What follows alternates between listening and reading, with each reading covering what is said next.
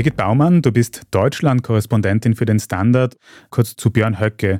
Nur als Kontext, wenn ich das richtig verstehe, ist das ja so einer der wichtigsten Politiker im rechten Flügel der AfD, oder? Also der ist wirklich ganz zentral für den rechten Teil der AfD, den rechtesten Teil. Ja, das ist genau so.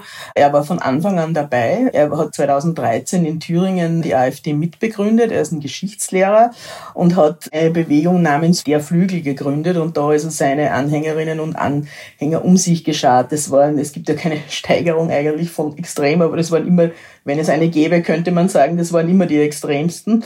Ja, und in diesem Milieu ist die AfD dann groß geworden, weil, wie du sagst, also Höcke ist wirklich sehr einflussreich. Es ist interessant, er bekleidet außerhalb von Thüringen gar kein wichtiges Amt. Immer wieder ist spekuliert worden, dass er vielleicht die Gesamtpartei auf Bundesebene übernehmen möchte. Hat er bis jetzt nicht gemacht. Er ist auch nicht im Bundesvorstand, also er sitzt daheim in Thüringen und zieht von dort die Fäden, macht es aber leider sehr erfolgreich. Und ich habe vielleicht noch ein paar Kostproben, möchtest du die hören? Warte mal. Ich bitte darum. Also auf Höcke ist man vor vielen Jahren auch dadurch aufmerksam geworden. Er ist derjenige, der also das Holocaust-Mahnmal in Berlin, im Zentrum Berlins, als Mahnmal der Schande bezeichnet hat. Da erinnern sich sicher viele noch dran. Das war damals eine ziemliche Aufregung. Er macht aber auch immer wieder, also lässt er an seinem Weltbild teilhaben. Zum Beispiel ist 2018 ein Gesprächsband erschienen, der heißt Nie zweimal in denselben Fluss. Und da hat er sich also auch geäußert, wie er sich das in Deutschland alles vorstellt. Und ich zitiere mal kurz wörtlich,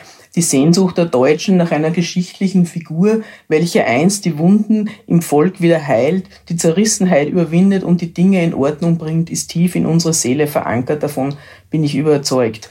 Und dann schreibt er noch, wenn einmal die Wendezeit gekommen ist, dann machen wir Deutschen keine halben Sachen, dann werden die Schutthalden der Moderne beseitigt.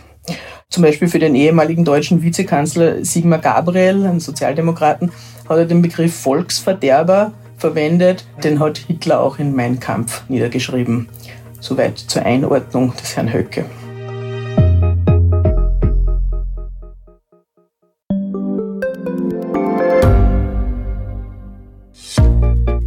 Was unternimmt Österreich eigentlich gegen den Klimawandel?